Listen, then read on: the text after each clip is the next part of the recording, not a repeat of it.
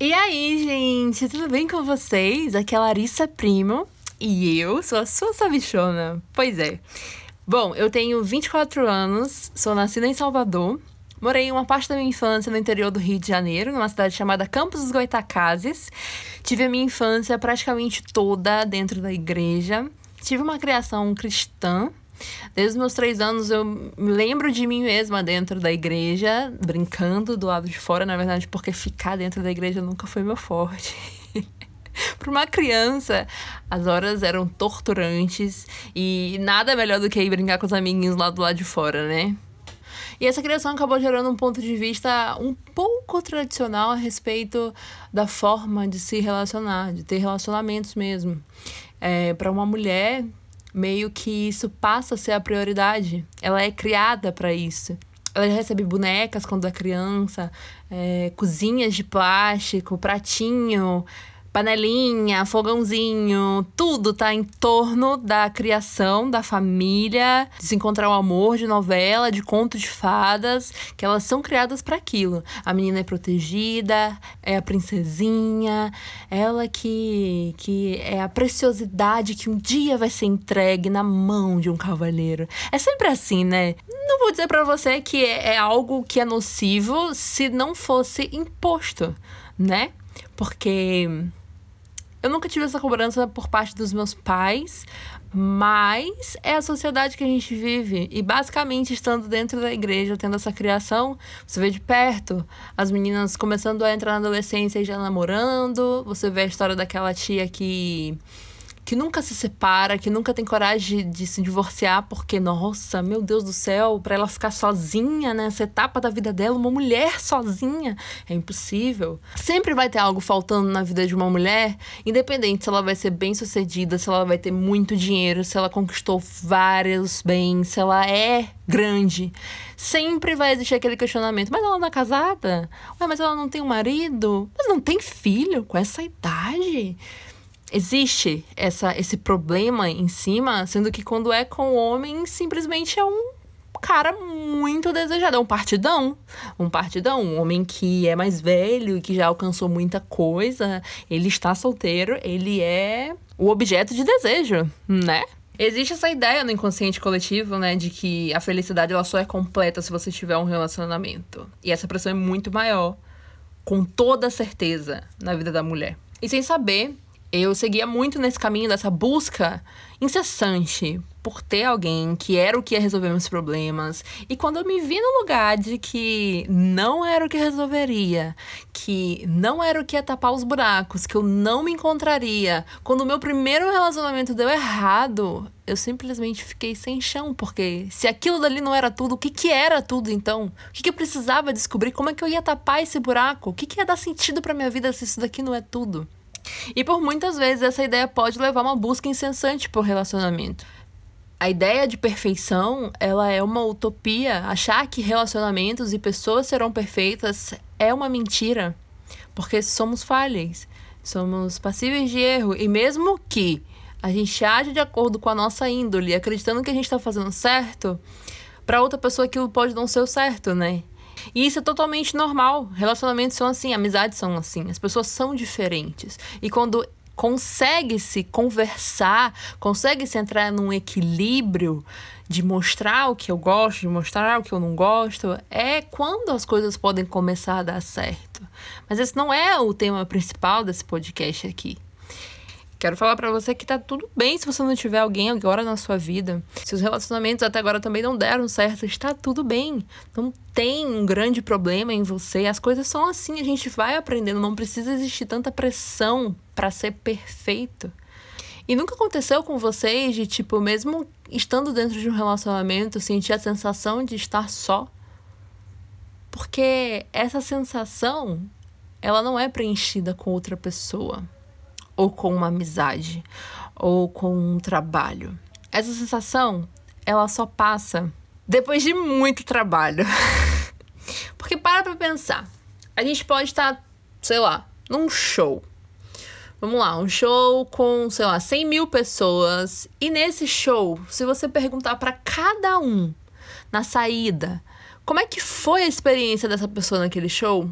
Você vai ter 100 mil pontos de vista diferentes.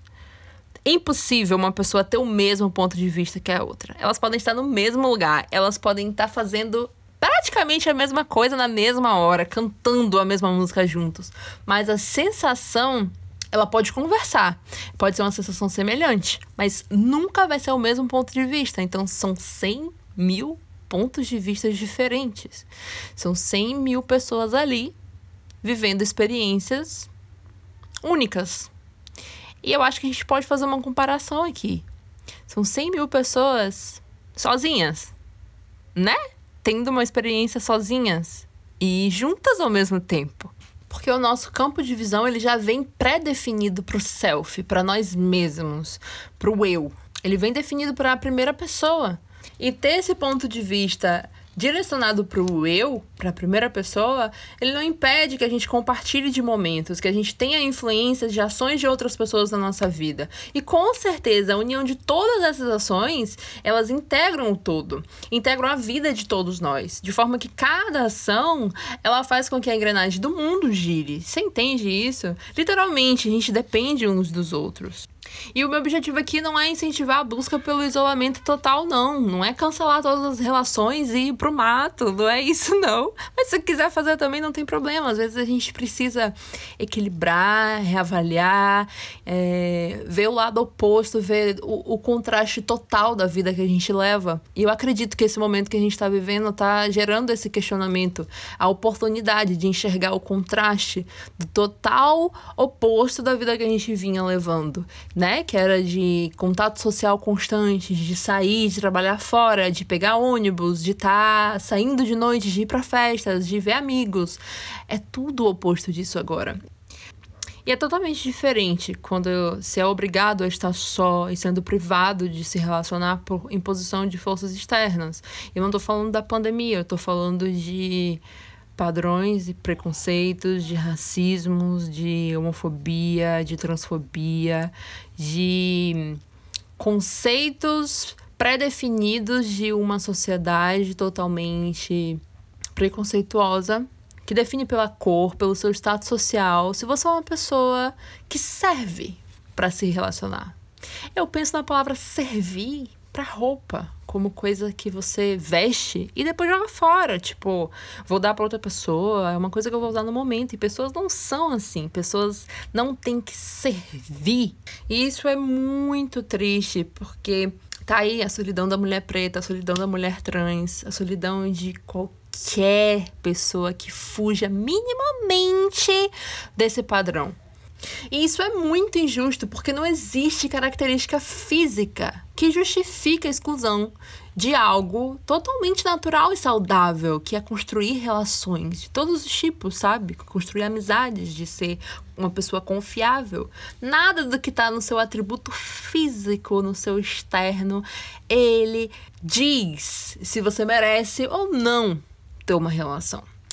Isso é um problema. Isso é um problema. Estar só não é um problema. Ser impedido de se relacionar é um problema. E são coisas que geralmente estão na estrutura da nossa sociedade. E eu quero dizer para você que está nesse lugar de preterimento que não é culpa sua. Não é sua culpa.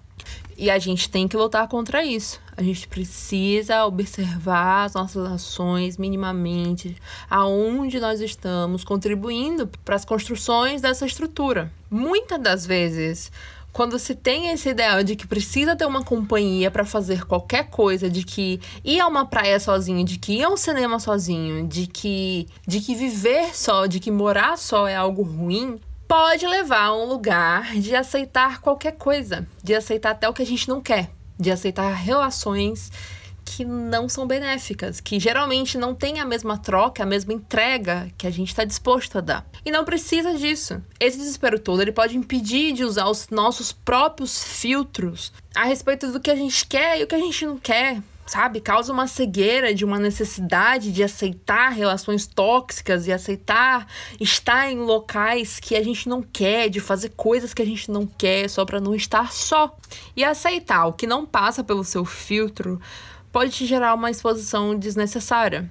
Eu não tô falando de exposição só física, eu falo de exposição dos seus sentimentos, do seu eu pessoal e gerar feridas que você vai ter que tratar depois. Coisas que você vai ter que lidar depois e que pode atrapalhar suas próximas relações. Simplesmente por um desespero que não precisa acontecer.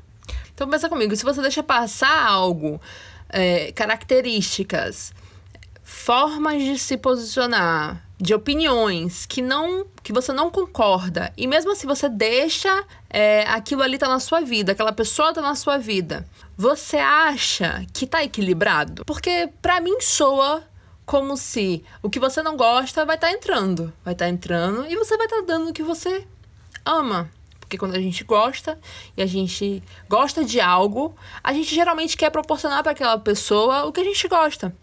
Para mim, eu vejo uma balança totalmente desequilibrada. Esse tipo de relação pode ser uma relação totalmente vampiresca, uma relação que vai te sugar, que vai sugar as coisas que você tem de bom, ou simplesmente você vai estar tá dando e não vai estar tá recebendo. Às vezes a, a, outra pessoa nem faz isso de propósito, ela só tá vivendo a vida dela, mas por você ter aceitado aquela forma dela viver e aceitar aquilo na sua vida, você permitiu que isso acontecesse. Simplesmente por desespero que não precisa acontecer. É difícil falar isso. Dói ouvir isso, de que às vezes a gente tá desesperado para não ficar sozinho, mas acontece de forma inconsciente. Nossas ações acabam agindo dessa forma e faz com que a gente aceite o que não precisa e que a gente machuque pessoas e que pessoas nos machuquem fica nesse ciclo eterno, assim, sabe? Se alimentando o tempo todo. E muitas das vezes a gente nem sabe qual que é o nosso filtro, o que, que a gente gosta e o que, que a gente não gosta. E a gente só vai aprender o que a gente gosta e o que não gosta ficando sozinho, vivenciando, experimentando a vida sozinho, indo a um cinema sozinho, escolhendo um filme sozinho, fazendo a minha comida sozinho. Viver só permite conhecer a companhia que vai estar com você sempre. Se a gente está no início desse processo, dessa libertação de relações tóxicas, de relações que não nos agregam, que se a gente está no início desse processo, que seria basicamente começar a se sentir só, geralmente a gente precisa olhar para dentro, olhar para dentro e ver o que a gente gosta e o que a gente não gosta. E aceitar isso. Aceitar que você não gosta e aceitar o que você gosta. É duro admitir para si mesmo muitas coisas, porque é muito fácil ser crítico de si. Porque não tem ninguém ali para ver você falando do jeito que você fala com você, você se julgando do jeito que você faz com você, do jeito que você se julga. Mas é uma relação de construção eterna. Você não vai se abandonar nunca, nem que você queira. e quando você para para olhar para você, para ver, poxa, quem eu sou? Do que, que eu gosto? Você vai descobrir qual que é o seu filtro. Você vai construir o seu filtro e vai poder usar ele daqui para frente.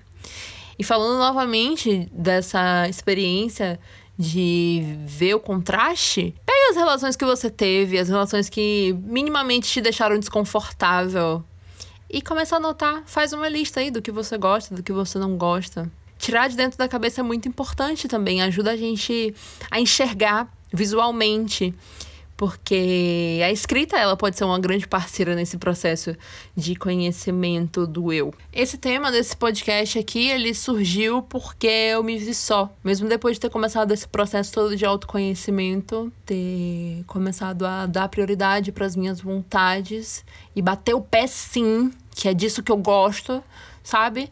É, eu me vi só. E foi estranho, porque eu já sabia de tudo. Eu já sabia que o meu ponto de vista ele vem pré-definido para o meu eu, de que estando no meio de uma multidão, eu estou vivendo minhas experiências de forma individual, sabendo disso tudo que eu falei para você aqui. É, eu me vi só.